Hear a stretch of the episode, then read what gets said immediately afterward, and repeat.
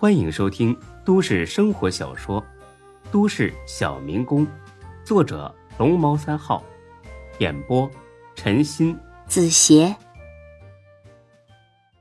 第五百四十五集。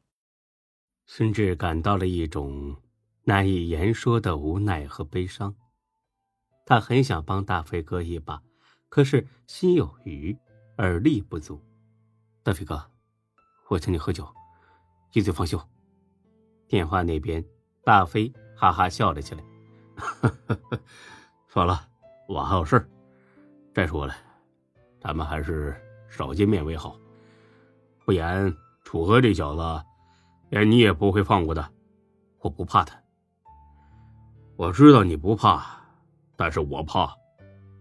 孙志很清楚，大飞是。不想给自己添麻烦，大飞哥，对不起，我帮不了你。哎呀，别这么说，谁都不想这样。老弟，很高兴能认识你，以后的路得靠你自个儿走了，好好混，总有一天你会出人头地。孙志以为大飞是在安慰自己，并没有听出话里有什么异样。我会的。我一定混出个人样来。行，那么再见。嗯，再见。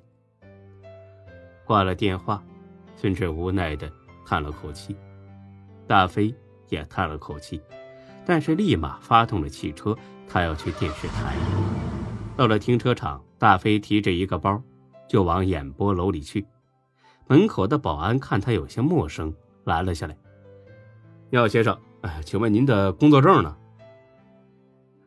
哦，我不是你们电视台的，不好意思，没工作证不能进大楼的。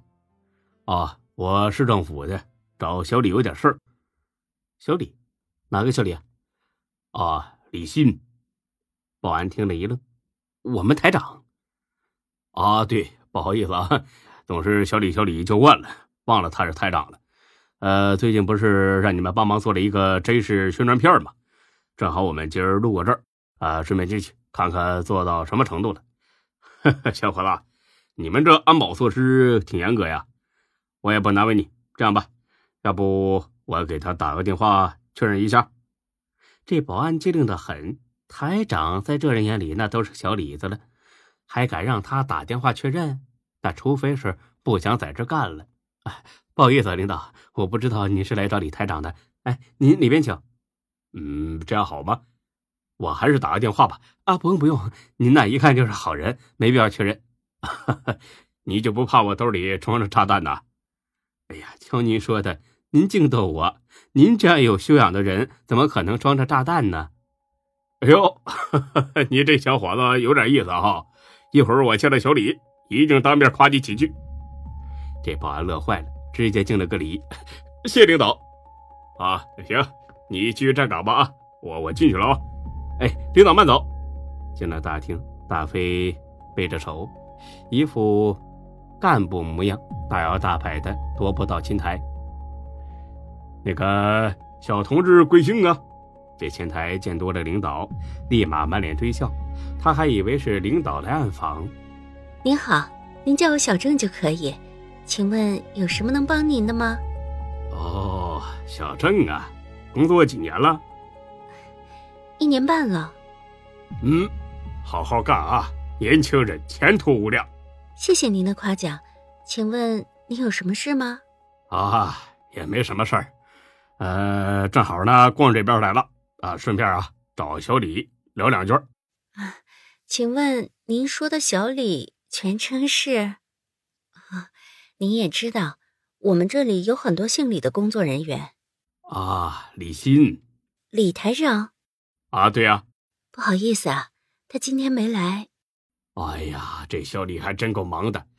当初啊，他还跟着我干的时候，可没这么忙。呃，既然他不在，刘双在吧？您是说主持早间新闻的刘双？啊，对呀。他在。您找他有事吗？我市政府的黄市长看了今天的早间新闻呐，很不满意，专门委托我过来了解一下情况。呃，这样给我找间会客室，我跟他谈谈。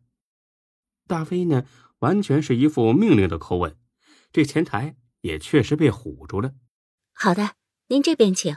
他客客气气的把大飞请到了一间会客室里。您稍等，我去通知刘双。不多时，刘双来了，一脸的惊慌。您好，领导，我是刘双，请问您是？大飞瞄了他一眼。我是市政府的，姓吴。大飞来之前呢，就做足了功课。他了解到市政府刚调来的秘书长就姓吴。刘双一下子就慌了。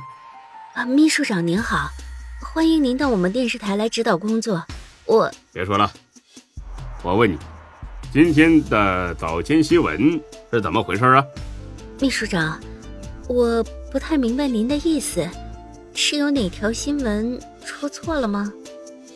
这丁坤明明是个极其富有社会责任感的企业家，怎么就成了黑社会呀？再说了，他是因为突发疾病去世的，这怎么成了帮派仇杀呀？你们这些做新闻的，怎么能够为了收视率胡编乱造啊？啊！刘双懵了。领导，是这，我拿到稿子就是这样的，我别解释了。总之。黄市长看了新闻之后十分恼火，你给我走一趟吧，去跟他当面解释清楚。秘书长，您消消气，我找我们领导给您解释行吗？你听不懂我的话是吧？谁让你找领导了啊？现在就跟我走，快点！见刘双要找领导，大飞生怕露馅，有些急了，上去就拉他的手。秘书长，您别这样！操！你当我想杀你啊？啊！呸！老子能看上你这种臭婊子？赶紧走，不然我让你坐牢！这一急不要紧呢。刘双看出不对劲儿来了。堂堂市政府的秘书长会这样肆无忌惮的破口大骂？会因为这种小事亲自出马？不对，绝对不可能！这人有问题。吴秘书长，明天行吗？今天不是约了赵市长做专访吗？不行，就今天，赵市长那边我会给你打招呼，赶紧走吧。这下刘双心里有数了，他得想办法脱身。好吧，那我回去换件衣服就跟你走。你换什么呀？又不是让你去当 model，现在就走。好吧。刘双假装答应，刚出大门口就大喊起来：“救命啊！救命啊！”周围的保安。立刻围了过来，大飞冷冷一笑，一把揪住了他的胳膊，抬手就是一巴掌。臭婊子，我让你胡说八道！三个保安挥着橡皮棍就要往前冲，大飞呢把包里东西掏了出来。啊，哪儿？不怕死的，尽管来！看清楚是什么东西之后，这几个保安吓得连连后退，因为大飞手里正拿着一个。炸弹模样的装置。本集播讲完毕，谢谢您的收听，欢迎关注主播更多作品。